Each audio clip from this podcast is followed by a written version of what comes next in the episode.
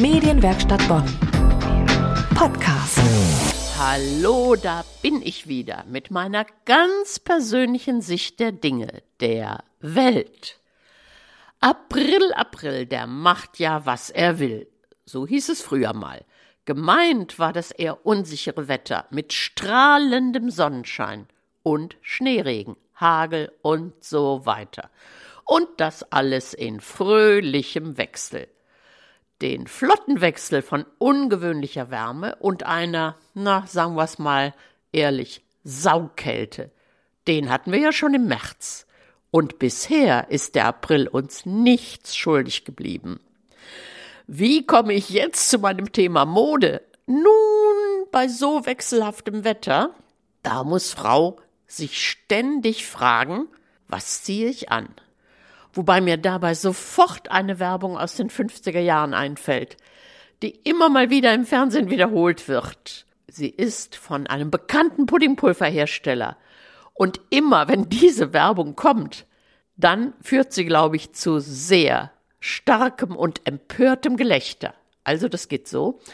Zwei Probleme bestimmen das Leben einer Frau. Was koche ich und was ziehe ich an? Die 50er Jahre, sage ich nur. Was die Kleidungsfrage angeht, da fällt mir auf, dass mal wieder die Farbe Grün angesagt ist. Das muss vor sieben Jahren oder so oder noch länger schon mal so gewesen sein. Denn damals, da hatte ich mir grüne, flache, sehr leichte Schuhe gekauft, aus ganz weichem Leder. Nach einem sehr regnerischen Aufenthalt bei einer Freundin und einem Spaziergang in Rasennähe lösten sich die Sohlen ab. Die Reklamation ist tatsächlich sofort gelungen, wobei die Verkäuferin sich offensichtlich nicht verkneifen konnte, darauf hinzuweisen, dass die Schuhe nicht besonders strapazierfähig seien und dass ich auch gerne das Geld zurückbekommen könnte. Fand ich ja sehr ehrlich. Aber ich wollte diese Schuhe. Ich habe sie heute noch, denn sie werden nur bei sicherem Sonnenschein getragen. Und das war eher selten, jedenfalls außerhalb der Sandalensaison. Was ich damit sagen will, manchmal findet Frau frisch angesagte It-Pieces, so heißen doch heutzutage die hochmodischen Sachen, also dass man diese Sachen im eigenen Kleiderschrank finden kann. Allerdings denke ich, grün sollte wohl dosiert eingesetzt werden und nicht, wie im Fernsehen häufig zu beobachten, als Ganzkörperverhüllung in Form eines quietschgrünen Hosenanzugs.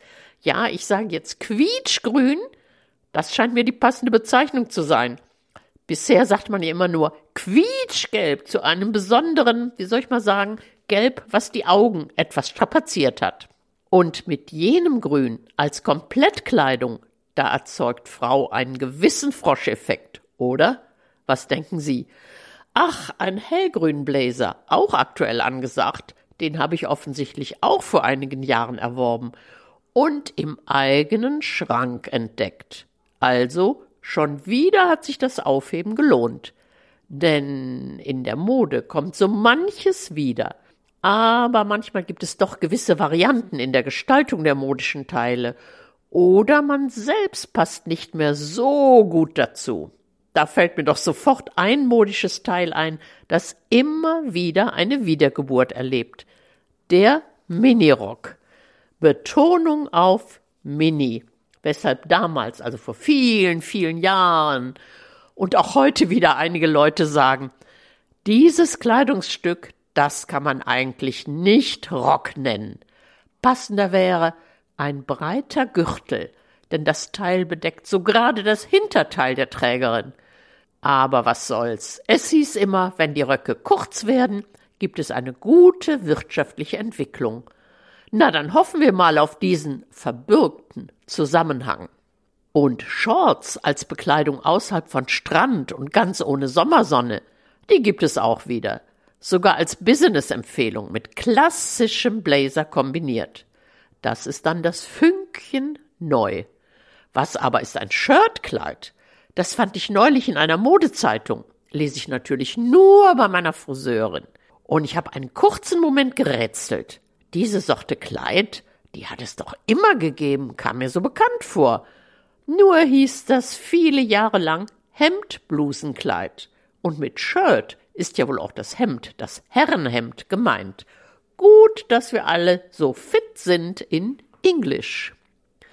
Was mir noch so auffällt, auf der Straße dicke Schuhe zu leichten Kleidern und Röcken, kaum hohe Absätze, aber jede Menge sehr hohe, ich behaupte bis zu zehn Zentimetern, hohe Stöckelschuhe im TV, im Fernsehen zu sehen, bei den Moderatorinnen und Nachrichtensprecherinnen und der Wetterfrau. Und ich frage mich, werden die darauf verpflichtet? Das würde ich ja so gerne wissen. Jetzt könnte jemand die Rede vom Fuchs und den Trauben anfangen. Also der Fuchs fand, die Trauben sind zu sauer, denn sie hingen so hoch, dass er nicht dran kam. Ja, ja, das könnte man mir entgegenhalten. Den Fuchs und die sauen Trauben. Ja, ich gestehe, ich habe in meiner modischen Vergangenheit gerne hohe Absätze getragen, aber seit ein paar Jahren herrscht gelenkt, bedingt natürlich die Vernunft des fußgesunden Schuhwerks. Also ich fasse zusammen. Mode ist ein netter Spaß.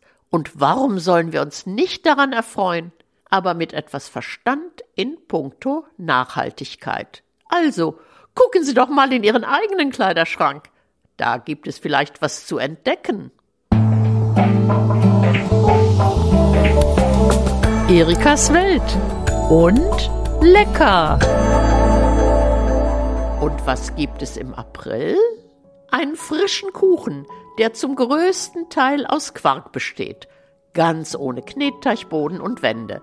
Also nur ein Kilo Quark, aber der, der auch Topfen heißt oder hierzulande Schichtkäse. Also nicht der cremig gerührte, sondern ein eher trockener Quark. Und sechs Eier, 20 Gramm Butter, 150 Gramm Zucker, ein bisschen Vanillearoma und 100 Gramm Mehl, gemischt mit einem Teelöffelchen Backpulver. Das Ei wird getrennt verarbeitet, also der Eischnee zum Schluss untergezogen unter die anderen cremig verrührten Zutaten. Bei mittlerer Hitze dann fast eine Stunde gebacken und der Kuchen ist fertig. Aber wie das so ist, beim ersten Mal guckte ich in den Backofen und sah einen Kuchen, der so schön hoch ging, fast über den Rand. Der bildete so richtig einen Hügel oder sogar einen goldbraun schimmernden Berg. Meine Güte, wie poetisch. Aber nachdem die Hitze abgeschaltet war und der Kuchen langsam kalt wurde, plopp, bildete sich eine Kuhle nach innen. Macht aber gar nichts aus. Der Kuchen schmeckt trotzdem. Sogar besonders gut. Auch nach Tagen noch. Frisch aus dem Kühlschrank. Es gibt einen Tipp, der besagt, dass man den Kuchen, sobald er gar ist, also nichts mehr am Hölzchen kleben bleibt, wenn man die Garprobe macht, wenn man den Kuchen dann sofort auf ein Kuchengitter stürzt. Dann soll er nicht mehr einfallen aber irgendwie mag ich das auch nicht. Sie können es ja ausprobieren. Mit ein bisschen mehr Mehl hat man auch mehr Aussicht auf Stand, aber eigentlich braucht man das nicht wirklich. Also, Sie haben einen schnell gerührten, frischen, cremigen Kieskuchen, wie er im Rheinland genannt wird, einen Käsekuchen ohne großen Aufwand. Probieren Sie es aus und lassen Sie sich ihn schmecken und bei uns hat dieser Kuchen sogar Gefallen gefunden bei den Enkelkindern, die sechs und acht Jahre alt sind. Also probieren Sie es. Medienwerkstatt Bonn. Mehr Beiträge auf medienwerkstattbonn.de.